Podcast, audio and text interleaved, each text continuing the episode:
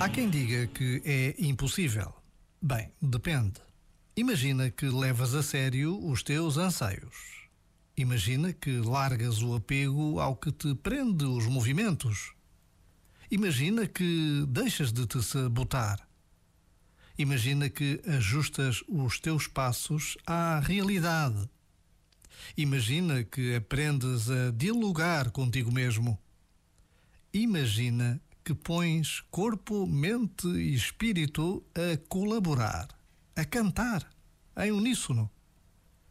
Imagina que aprendes a lidar com o desconforto. Imagina que aprendes a atravessar a dor. Imagina que te descobres muito mais do que pensas ser. Imagina. Já agora Vale a pena pensar nisto.